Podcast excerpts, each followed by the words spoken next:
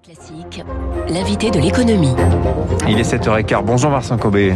Bonjour. Vous êtes le directeur général de Citroën. Vous avez pris vos fonctions l'an dernier. Citroën, c'est une des 14 marques désormais donc du groupe Stellantis. Euh, diriger une marque automobile en ce moment, dans ce contexte de la transition énergétique, ça doit être passionnant, ça doit, ça doit secouer aussi un petit peu. Il se passe plein de choses. Euh, Peut-être d'abord, comment va aujourd'hui Citroën, Vincent Cobé? Alors, il y a plusieurs choses. Effectivement, diriger une, une marque automobile dans cette période de, de transition, pas seulement euh, environnementale, écologique, mais Oui. technologique. Oui. On est dans, au milieu d'un, à la croisée des chemins de beaucoup de révolutions. Ça va du véhicule électrique au véhicule autonome, au véhicule connecté. Et bien évidemment, il y a aussi un transfert des centres de gravité des marchés vers l'Asie, vers l'Amérique latine. Euh, Citroën va très bien depuis 5-6 ans, avec un repositionnement de la marque, le lancement d'un- d'une gamme complètement modernisée, le renforcement des valeurs historiques de Citroën, audacité, confort, et une certaine forme d'humanisme, de progressisme social. Donc, Audacité, je connaissais pas. Le, je connaissais l'audace, mais oui, pardon, excusez-moi, c'est un anglicisme que vous me pardonnerez, j'espère. le frère de la bravitude. C'est le frère de la bravitude, exactement. Non, l'audace, c'est important pour nous. Ouais. Euh, si vous, enfin, je pense qu'on connaît tous l'histoire de cette marque. Mais c'est quoi l'audace On a dans inventé beaucoup de choses Ouais. que vous ne connaissiez pas avant. Ça peut aller historiquement de la deux chevaux à la DS, la mairie, si vous y pensez, les premiers véhicules utilitaires. Ouais. L'audace, l'année dernière, c'était de lancer Ami Ah oui, en plein ça- confinement. Alors ça, l'ami, oui, ça c'est audacieux, effectivement. Je, je résume hein, pour les gens qui l'auraient pas vu. C'est un petit cube euh, mat de, à moins de 7000 euros qu'on peut conduire à partir de 14 ans. Bon, c'est une sorte de mobilette électrique à quatre roues, si je résume. hein, c'est interdit de périphérie et d'autoroute. Et alors, vous avez choisi, d'ailleurs, ça aussi c'est audacieux, de ne pas la commercialiser via le réseau de concession automobile classique. Ça se passe euh, chez Fnac Darty. Euh, pourquoi ces choix-là, euh, qui sont en fait des choix totalement divergents d'une stratégie classique de constructeur? Alors, le premier choix, c'est effectivement de développer et de lancer Ami, donc qui était un objet de mobilité Ouais. euh, particulièrement abordable, accessible à tout le monde, électrique. Euh, et qui, euh, je vous invite à l'essayer, a une habitabilité à l'intérieur qui est inimaginable quand vous le voyez à l'extérieur. Alors c'est vrai, je suis rentré dedans et on a un- une impression d'espace euh, qui est démentie par l'extérieur du véhicule. Exactement. Quand on fait ça, on parle à une audience, à une population qui ne va pas naturellement dans les concessions automobiles. C'est le client moyen d'un véhicule automobile en France, il est entre 53 et 55 ans, et le client d'Ami, il a de, de 14 à 94 ans, si vous voulez. Euh, Ami est en vente dans euh, une partie du réseau le- euh, qui a choisi de vendre Ami. On a aussi changé de modèle de relation en disant vous pouvez vendre Ami, mais c'est pas obligatoire. Pourquoi Fnac Darty? Parce que Citroën est une des marques les plus aimées des Français, même au-delà de l'automobile, pour les gens de 25 à 60 ans. Mais la marque la plus aimée des Français entre 15 et 25, c'est la Fnac. Et donc on est bien dans une transition de mobilité, de mode de propriété, Oui. et on, on pense que Ami répond à, un besoin renforcé par la crise du contrôle de sa vie, de la mobilité individuelle, Oui. tout en étant respectable vis-à-vis de l'environnement et en ayant une empreinte au sol très très limitée. Est-ce que vous avez des chiffres de vente pour Ami? Est-ce que ça fonctionne cette stratégie d'association avec euh, la Bon, marque A- Ami, on, on l'a lancé il y a un peu plus d'un an. On a pris un peu plus de 6000 commandes aujourd'hui. Oui. En France, on en a pris un peu plus de 4000. Vous êtes satisfait? On est premier du segment des véhicules sans permis au mois d'avril, si mes informations sont correctes. Euh, Je suis assez convaincu que ça sera la même chose au mois de mai. Donc, pour le moment, dans une période extraordinairement troublée, Ouais. euh, ça se passe plutôt bien. On est dans une phase d'accélération depuis deux mois. Quelle est la place aujourd'hui, euh, Vincent Cobé, de, de Citroën au sein de Stellantis? Alors, Je sais que ce débat passionne la presse auto, mais les réflexions qui sont faites sont, sont, sont intéressantes. Autant on voit bien que DS euh, a pour cible plutôt les, les, les voitures allemandes, Peugeot c'est plutôt une concurrence, disons Volkswagen. Euh, la presse auto vous voit un petit peu comme le Dacia de PSA, un positionnement assez proche de Fiat sur un segment presque low cost.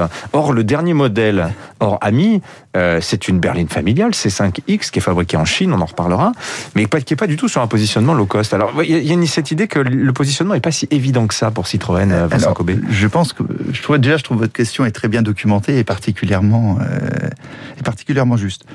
Euh, on va revenir et je vais essayer d'éviter l'anglicisme cette fois-ci.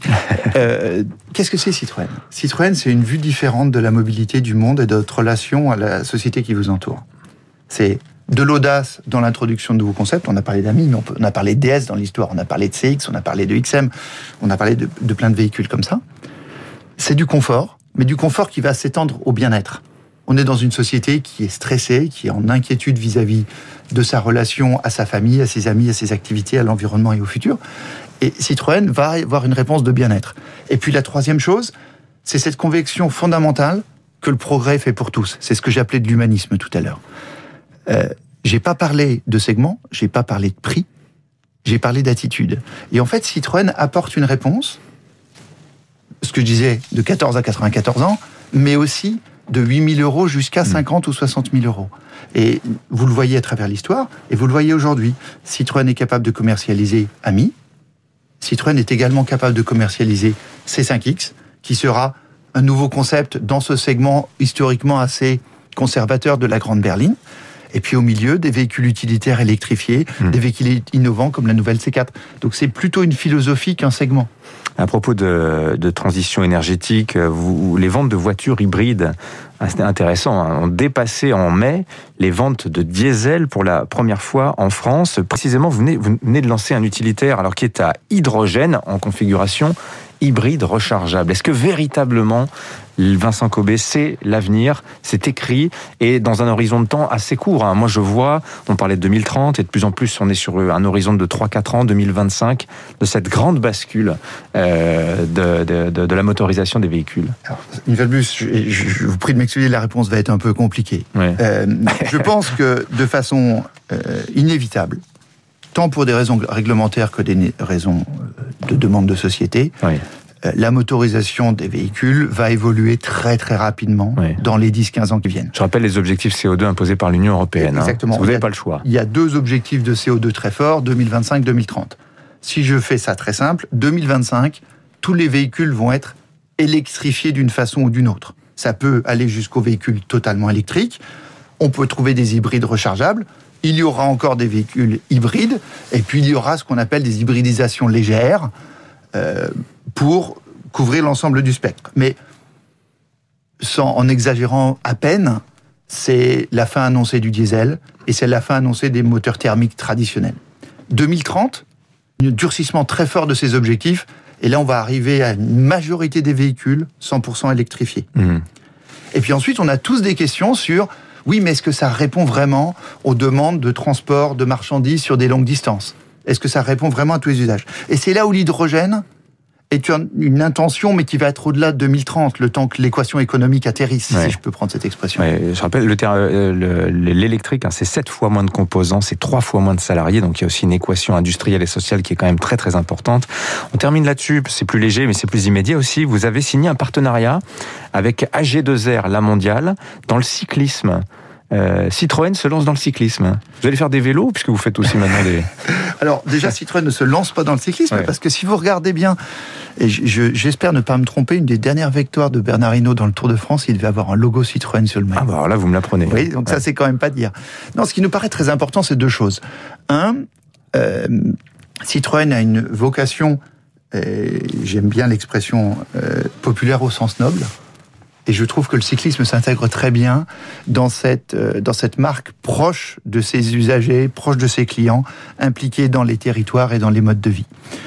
Deuxièmement, le vélo porte euh, des valeurs qui nous vont bien d'intégration dans l'environnement, de respect des différents modes de transport, d'intégration dans le développement durable. Et puis ensuite, on a trouvé avec AG2R et, encore, et avec l'équipe de Vincent Lavenu euh, un terrain fertile pour ces valeurs d'humanisme, de bien-être, de compétition, de respect.